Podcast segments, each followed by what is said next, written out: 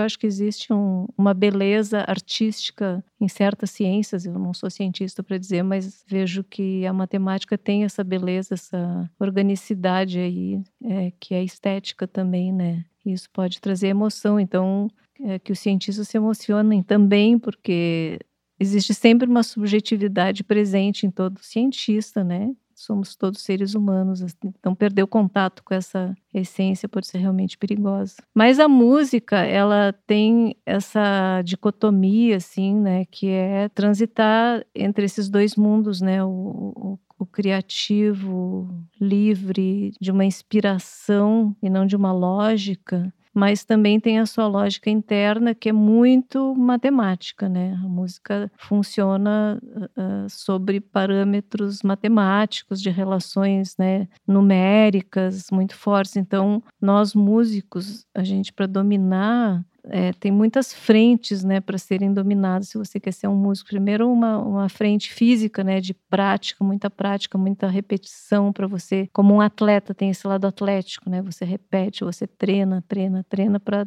ter uma técnica suficiente para a música poder fluir. Né? Isso é um lado. E do, por um outro lado, você tem que dominar é, matérias teóricas mesmo que dão sustentação a essa a parte estrutural musical, né? Então você aprende teoria, você aprende harmonia, você aprende contraponto, e tudo isso é muito matemático mesmo, né? E claro, é, sempre estudei esse lado, mas no meu caso, assim, isso tende a desaparecer num rio subterrâneo que, que é parte desse rio, mas o que eu olho é talvez a, a superfície linda do rio correndo, né?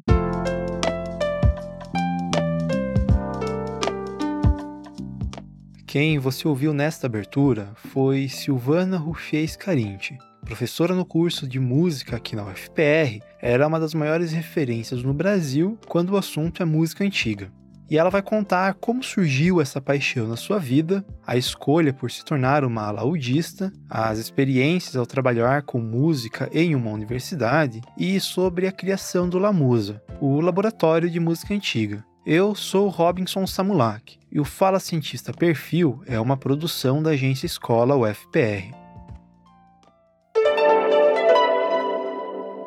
Eu nasci em Porto Alegre e nós fomos morar em Santa Maria. Minha família foi para lá. Foram fundar o Centro de Artes e Letras da Universidade Federal de Santa Maria. E foi uma leva de artistas importantes. E meu pai era historiador da arte, a minha mãe era professora de francês. Mas eu tive a sorte de ter um certo berço de ouro, assim, musical e artístico, né? Porque meu pai lidando com artes visuais e a minha mãe com música que a irmã dela, já antes, né, remonta ainda aos meus avós, que eram franceses, apesar do nome italiano, mas tem um nome francês no meio. Daí esse lado francês da família fazia muita música de câmara em casa, assim. Meu avô tocava piano, minha avó cantava, um tio avô tocava violoncelo e eles faziam música de câmara em casa. Daí a minha tia foi fazer música, se tornou regente. Ela era muito visionária, assim, ela fazia música antiga nos, nos anos 50 e era uma coisa ainda bastante inédita no Brasil. Ela descobri recentemente que ela fazia uma ópera do Monteverdi, que é um autor do começo do período barroco. Ela fazia trechos dos coros de Orfeu, que é a primeira ópera importante da história da música, e que nos anos 50, 60 mal era conhecida na Europa, assim. Então, era uma pessoa assim com uma visão muito incrível, avançada, avant-garde, né, na, na música antiga, né? E engraçado que eu acabei indo para música antiga, né? Depois de ter estudado violão clássico desde da minha adolescência, porque em Santa Maria veio um grande professor de violão clássico, que era o Álvaro Pierre, sujeito muito famoso até hoje, né? E daí eu fui estudar com o grande professor que tinha ali disponível e foi um mergulho assim no violão clássico por muito tempo. Depois que eu fui para o mundo dos alaúdes mais tarde. Meu nome é Sofia, sou a filha mais nova da Silvana. E uma das coisas que mais me marcaram na trajetória da minha mãe, como pesquisadora, como professora, como musicista, foi o quanto essa trajetória dela não foi linear. É, o quanto ela precisou insistir para poder ter a carreira que ela tem hoje. Então, durante uma parte da minha infância, a gente morou no interior dos Estados Unidos e lá, para minha mãe poder continuar estudando música, poder continuar tocando, ela teve que arranjar empregos em muitas outras áreas. Então, minha mãe trabalhou de faxineira, de garçonete, de vendedora de loja e mas nunca abandonou a música no meio disso, nunca abandonou a pesquisa e o, o trabalho sério com a música.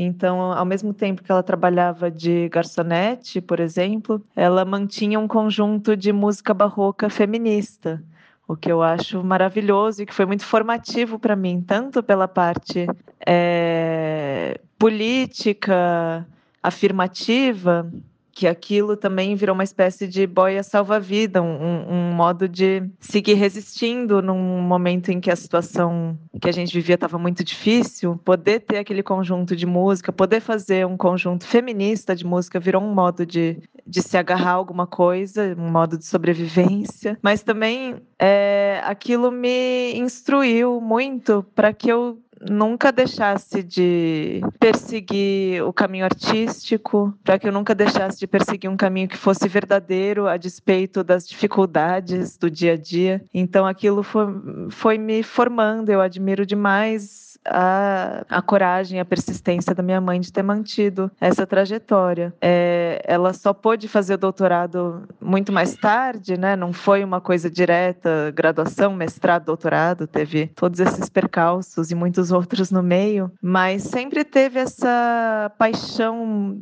imensa da parte dela por uma pesquisa que seja séria, por uma pesquisa que seja profunda e por uma pesquisa que seja guiada por ideais artísticos, mas não só artísticos, também ideais políticos, ideais conectados ao momento que a gente vive hoje. Isso nunca, isso, ela nunca perdeu isso de vista. Então, tudo isso para mim sempre foi muito inspirador, é, poder ter como norte o exemplo da minha mãe.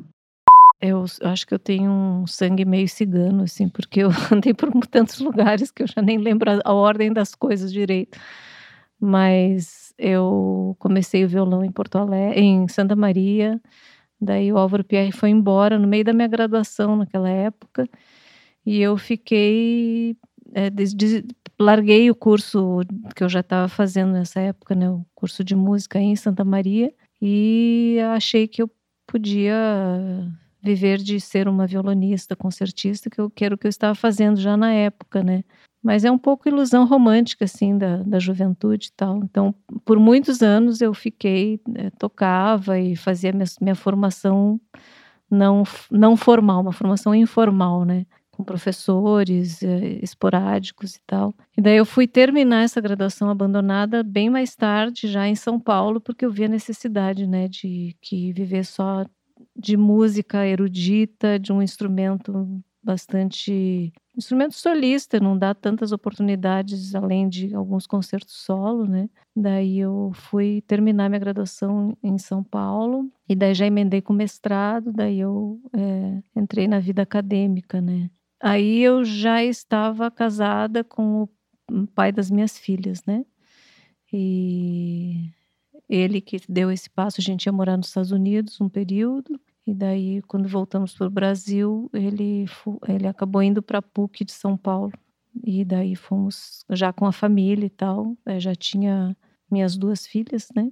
A Sofia e a Lívia, ambas que percorrem o mundo das artes, né? Literatura e música. A, a Lívia é cantora, a Lívia Nestrovski, a Sofia é das, do mundo da, da, da escrita, né? Escreve é, faz podcast, ela é do mundo da comunicação também, assim, né? Mas nessa época já, quando eu terminei o curso, eu já tinha as duas filhas, né? E daí fui me embrenhando concomitantemente ao mundo de interpretação musical, ao mundo de pesquisa, né?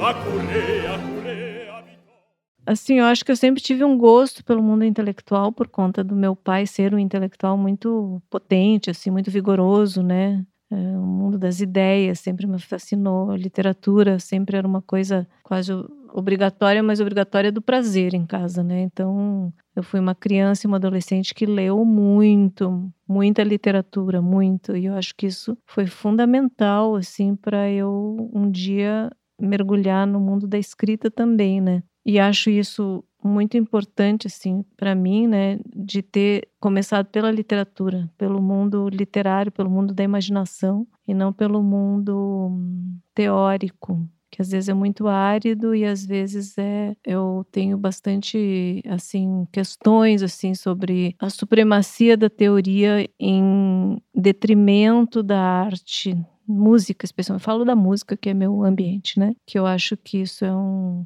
algo perverso que pode ac acabar acontecendo na academia, né? De ter obrigado muitos músicos a se tornarem pesquisadores quando eram músicos. Então eu sou muito feliz assim por ter começado pela literatura para chegar um dia a me interessar por coisas mais teóricas, embora a, a, minha a minha paixão assim é abordar as questões musicais também pelo o seu invólucro cultural e, e, literário, por exemplo. Eu trabalho né, com ópera hoje em dia, então ópera barroca especificamente. Então é muito fácil fazer essa ligação entre esses dois mundos, né, o literário e o musical. Eu acho que que muitos músicos perderam o pé nesse, nesse caminho que hoje está sendo corrigido, mas quando se instituiu a exigência de doutorados, mestrados na, acadêmicos na universidade para o mundo das artes, especialmente da música, é, isso veio né, da CAPES, das instituições que organizam esse mundo acadêmico. Não houve um entendimento de que a arte é um tipo de conhecimento tão nobre quanto o mundo científico lógico em que se prova alguma coisa, né? Me parece que a grande diferença entre esses dois tipos de conhecimentos é que a arte não precisa provar nada, graças a Deus, né? Imagina, não precisa provar nada. Fazer artístico é um outro processo, né? O processo da imaginação é muito mais livre e na hora que você bota freios nessa imaginação para ela se enquadrar num mundo científico, lógico, racional, com é, provas, é, você periga tornar esse mundo da, da música, da arte, asséptico, né? E eu, eu vi isso acontecer muito assim de músicos talentosos, ah, não preciso de um doutorado para porque eu não vou sobreviver no Brasil com música erudita, eu preciso ir para a universidade e tal. E foram perdendo o seu lado artístico, sacrificando o lado, lado artístico para se enquadrar num modelo que era o um modelo das ciências duras e que foi lamentável por sei lá quantos anos isso durou, né, desde esse início aí sei lá, uns 30, 40 anos, talvez. Hoje a CAPES começa, começou assim nos últimos 10 anos, né? Talvez, não sei exatamente a, a cronologia disso, mas começaram a, a, pontuar a produção artística. E isso para mim foi o consolo, o grande consolo assim de estar na, no mundo acadêmico como uma artista, né? Eu sou em primeiro lugar uma artista, embora faça trabalhos teóricos, né? Com pouco viés científico no sentido de ciências duras, assim, né? Eu tô sempre interessada em ver, em mostrar. E talvez isso seja o que eu esteja provando, né? O quanto é maravilhoso, como é, quanto é maravilhoso esse mundo da imaginação e da liberdade criativa que é a música.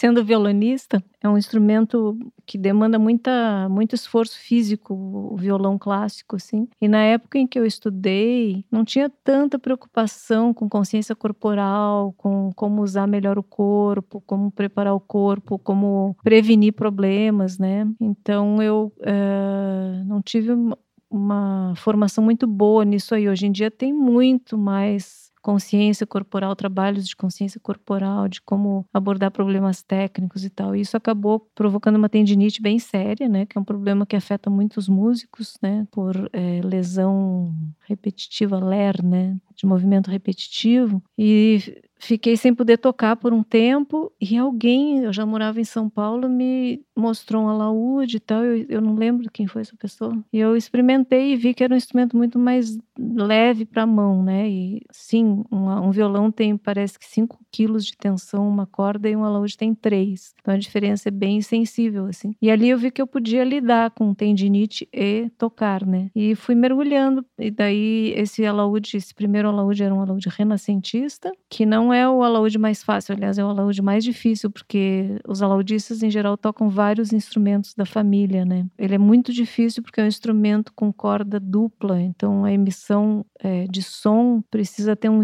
um, tipo de ataque da mão direita muito específico para que soe, soem duas cordas simultâneas e não uma um pouquinho depois da outra ou uma que bata na outra. Então é muito você tem que construir esse som assim com bastante trabalho, né? E daí eu comecei tocando o alaúde renascentista, anos depois eu comecei a tocar teorba, que é, talvez seja o instrumento que eu tenho mais horas de voo nele. é um instrumento que eu gosto muito, assim, porque é um instrumento muito potente para a época, né? Claro que a gente tem que sempre pensar no contexto, né? Os alaúdes que se tocava em salas é, pequenas, né?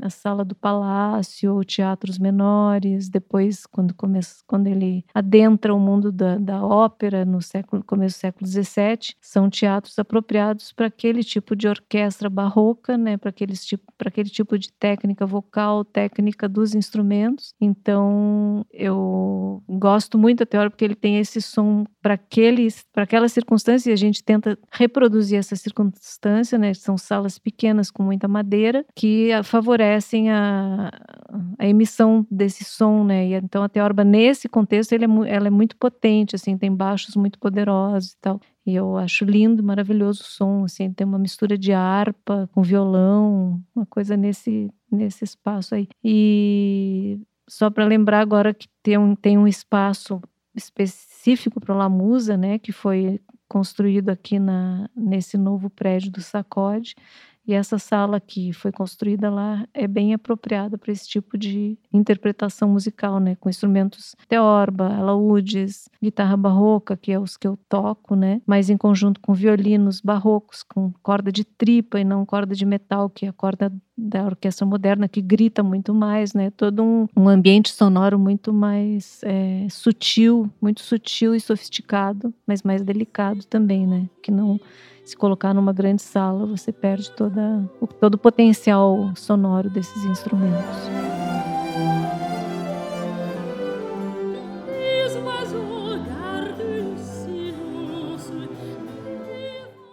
Eu tenho uma filha que é da, do mundo da música popular, né? música brasileira, música internacional, é, canção de todos os tipos, tá? então eu escuto muito, né?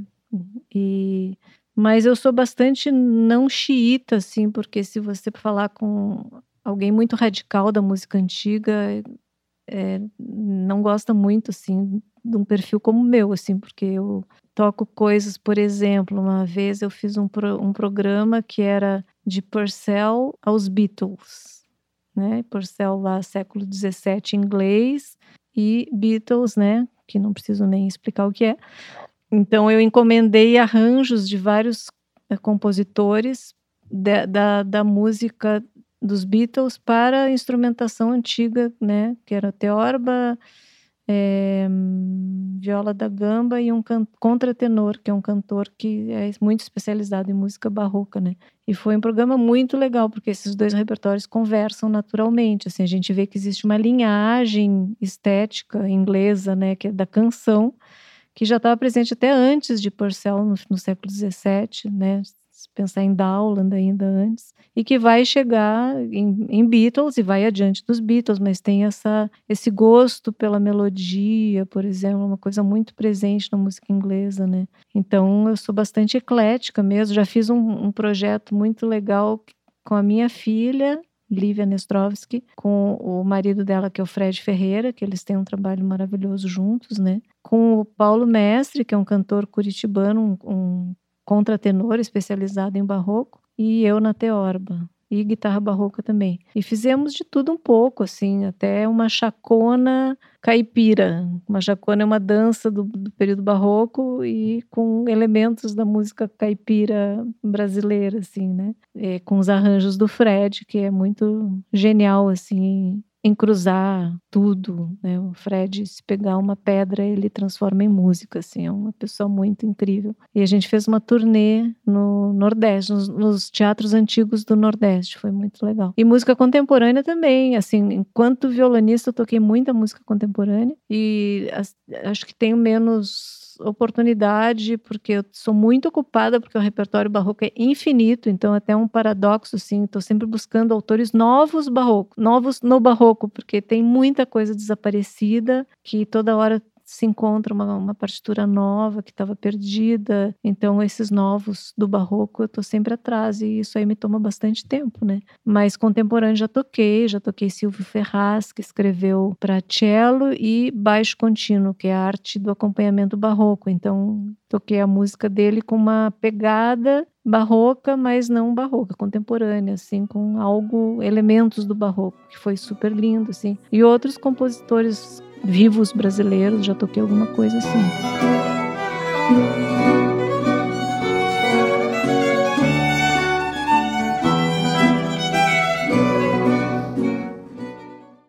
Então, o Laboratório de Música Antiga, é, o Lamusa, né, foi é, nasceu um pouco espontaneamente, assim, do meu desejo de fazer música barroca e especialmente ópera barroca. E a gente começou em 2010 com uma ópera é, Ladidone de Cavalli, que é um compositor do século XVII italiano. E foi uma experiência muito linda, assim, porque eu juntei todo mundo que eu encontrava no corredor, vamos fazer, vamos fazer. Daí eu encontrei um, um estudante de artes visuais numa, eu, numa exposição, vi o trabalho dele, que era uma, um vestido barroco estilizado. Eu disse, nossa, chamar quem é, quem era, o Gustavo Krelin, que hoje, assim, ele tem um nome importante aí na, como figurinista, né? E ele começou em figurino de ópera ali num trabalho dentro do, do, do The Arts, no Lamusa. E ele inventou umas perucas de rolinho, é, a estrutura era de rolinhos de papel higiênico. Então a gente fez uma campanha no The Arts para trazer rolinhos de papel higiênico. Assim, era tanto rolinho, tanto rolinho, todo mundo trazendo, todo mundo trabalhando. Foi uma coisa, uma experiência linda, assim, do coletivo, da força do coletivo construindo alguma coisa, né? E os figurinos ele foi fazendo, e as pessoas ajudando, todo mundo costurando e tal, fora os ensaios mais normais, né, de, de produzir uma ópera. E ali, né, tomei gosto, é isso aí que eu quero da minha vida, tal, né? Coisa que eu mais gosto mesmo é de estar produzindo, estar participando de produções de ópera, né? E o Lamusa fez várias. E, e cada ópera é, era, em geral, era uma ópera rara, né? Ou foi um resgate do Lamusa. Em 2014, eu acho que a gente fez Orfeu Dolente, de Domenico Belli, um compositor totalmente desconhecido, que era um Orfeu que só se lamuriava e chorava a perda da Euridite, perdeu ela não sei quantas vezes, né? Ia ao inferno, não dava certo, mas era E essa foi era em italiano antigo. Essa foi assistida pelas crianças 300 crianças na Capela Santa Maria que ficaram absolutamente quietinhos ouvindo uma ópera em italiano antigo, assim, graças à preparação que a gente tinha feito, né? Mas isso, isso é um parênteses para contar assim como essa música é forte e é capaz de emocionar, né? E e daí uh, eu estava em 2010 fazendo uma pesquisa de outra sobre outra ópera em Paris e encontrei assim por um acaso na, nos arquivos da Biblioteca Nacional da, da, França uma um material a referência a um material de ópera de um compositor francês muito importante chama Marin Marais que é um compositor do barroco francês e ele foi muito importante na corte do Luís XIV, o rei Sol. E eu encomendei ali o material, comprei material e comecei a mergulhar nesse, nisso aí. Até então eu conhecia a ópera italiana, não conhecia o mundo francês de ópera, que é muito complexo, muito, muito, muito complexo. Era uma proposta de arte total, assim, né, com muita dança, muita é, a parte cenográfica toda muito complexa, a parte literária muito complexa. Comecei a estudar e, e trazer isso para o laboratório de música antiga, para o La Musa. Então, foi muito bacana porque foi uma construção de conhecimento conjunto, né? Então, os, os alunos que, que vinham desde a iniciação científica até o doutorado, eles faziam algum projeto de pesquisa relacionado com esse universo da música francesa. Então, isso me ajudou a construir é, um conhecimento que eu não tinha antes, né? E me mostrou como a universidade pode ser maravilhosa mesmo, te dar essa oportunidade de trabalhar sobre algo que você não vai encontrar em outro lugar, senão nesse ambiente artístico acadêmico que a pós-graduação te proporciona, ou a graduação nesse ambiente de pesquisa, que é a iniciação científica. Meu nome é Rosane Cardoso de Araújo, sou colega da professora Silvana Scarinci no Departamento de Artes da Universidade Federal do Paraná, onde eu tenho o prazer né, de trabalhar com a professora Silvana é, na graduação, as atividades de graduação, é, nas atividades da pós-graduação e também em atividades de extensão universitária. É, e queria contar então um pouco é, de uma experiência, né, dentre muitas e muitas que eu tive a oportunidade de participar com a professora Silvana, sempre nessa nesse fazer musical, né, nesse envolver alunos de graduação, de pós-graduação nas práticas musicais, é, com foco nessa formação da música antiga. Eu lembro de uma experiência muito importante que foi em 2016 que nós montamos uma ópera chamada Bela e Fiel Ariadne. Era uma ópera é, do compositor Conrad, né, Johann Georg Conrad, é, que escreveu essa ópera em Hamburgo em 1691. E essa ópera foi montada, então, é, em duas versões, e uma delas era uma versão, é, a gente chamou de pocket, não era a ópera inteira, mas partes da ópera, para que fosse contado para crianças, né? Então, assim, uh, foi uma ideia da professora Silvana para que a gente também popularizasse essa experiência da ópera barroca é, em escolas, em ambientes onde tem crianças, né, para aproximá-las desse mundo da música antiga. Então foi uma experiência muito bacana, porque primeiro eh, fazer com que uma ópera, né, seja resumida, né, em partes pequenas com narração, para que a criança entenda a história é, que tem um mito, né, um mito é, grego, e depois também tem a questão dos afetos da música barroca que a gente queria passar para a criança, né, essa experiência. E foi muito impressionante, assim, porque eu não acreditava que as crianças teriam uma recepção tão grande, né, em relação a essa música, né, e a encenação e a história em si. E nós levamos para as escolas é, de ensino fundamental 1, né, é, com crianças até 8 anos, e depois é, da apresentação da ópera, que foi com os nossos alunos de graduação e pós-graduação, com figurino e tudo mais.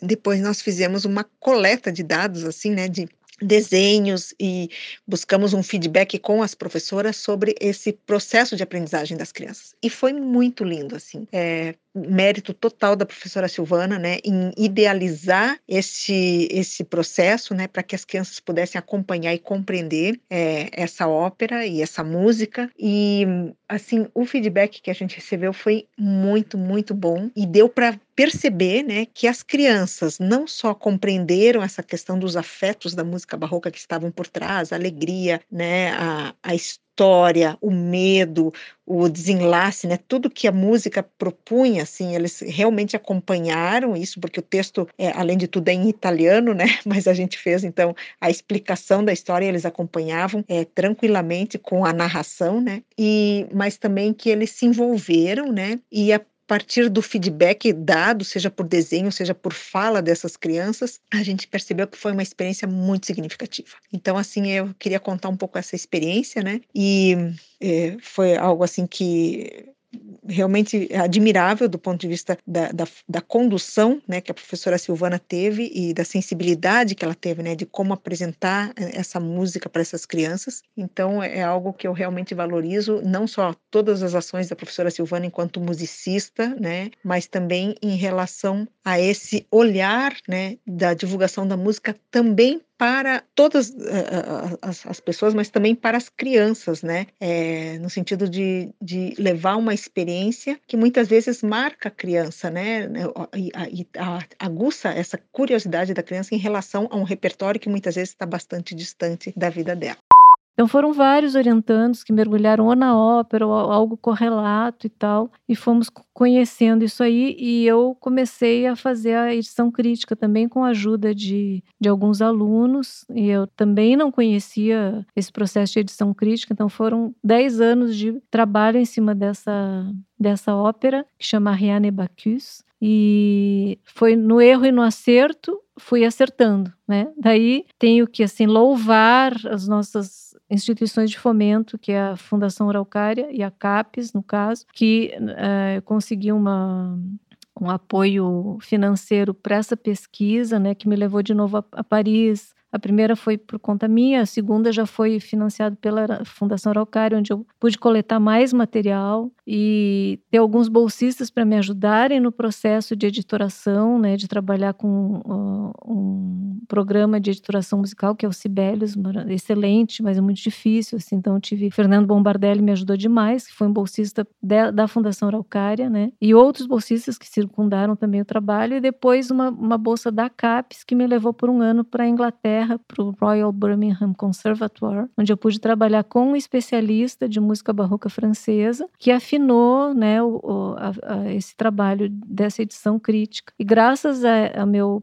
professor lá, que é o Graham Sadler, muito conhecido assim, em música barroca francesa, ele fez a ponte com o Centro de Música Barroca de Versalhes, o CMBV, e apresentou meu trabalho. Ele foi lá e disse: Olha, esse trabalho aqui vocês têm que prestar atenção, é bom e tal, acho que vocês devem publicar. E aí começou a relação com o CMBV e com os editores de lá, né? E fomos finalizando essa partitura que foi experimentada e usada em Chicago numa produção da ópera completa com figurinos e tudo que está no, YouTube que eu tive a, a, felicidade de tocar também foi em 2017 no ano que eu estava na Inglaterra depois é, foi feita num conservatório em Paris em 2020 em 20, que era, foi no começo da pandemia. Ó. E daí, esse ano, finalmente, foi gravada em Paris. daí eu pude estar presente, assim, como a editora, né, que tinha alguma nota suspeita, vinham me perguntar se era a nota certa, daí eu olhava os manuscritos e tal, sim, essa nota tá certa, não tá errado, tem que corrigir e tal. E gravaram assim com um grupo absolutamente sensacional. Não poderia pedir aos céus assim um solistas, orquestra e coro melhor do que fez essa gravação em foi agora em abril na França, em Paris, né? E eu, nossa, foi assim um paraíso musical para mim, porque estive lá diariamente nessa essa gravação, assistindo todo o processo de gravação. Então, assim, é, essa assim, é uma grande felicidade dentro da universidade ter podido realizar isso, né? Que não teria acontecido sem todo esse contexto de laboratório de pesquisa, né? Com o apoio institucional, com o apoio das, das fundações, né? Araucária, na CAPES, que eu, assim, agradeço enormemente, assim, e acho que essas instituições estão passando por um momento muito difícil de, de restrição de verbas e e, esse é um exemplo assim de que quando nós temos apoio de, de, agências de fomento, quando temos apoio da instituição, nós podemos fazer coisas de relevância internacional, que foi, nesse caso, né, devolver para o mundo uma ópera que estava esquecida por quase 400 anos, que é uma ópera de grandeza é, maior, assim, do repertório internacional barroco, né? Então, é muito,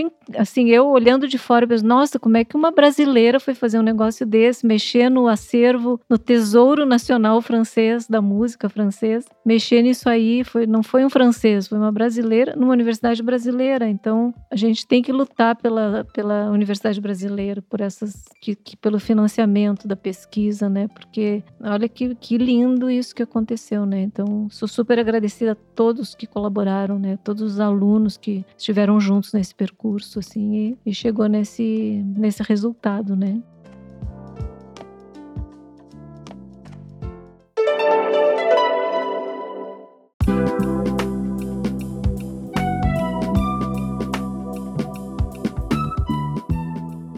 Eu sou Robson Samulak, responsável pela produção e apresentação deste episódio. A edição e a identidade sonora são de Ângelo Biasi, aluno do curso de música aqui na universidade, e Shirley Coles, jornalista da agência Escola, é a responsável pela supervisão e revisão dos episódios. Este podcast é uma produção da agência Escola, UFPR, e vai ao ar sempre na segunda segunda-feira do mês. Até o próximo Fala Cientista Perfil.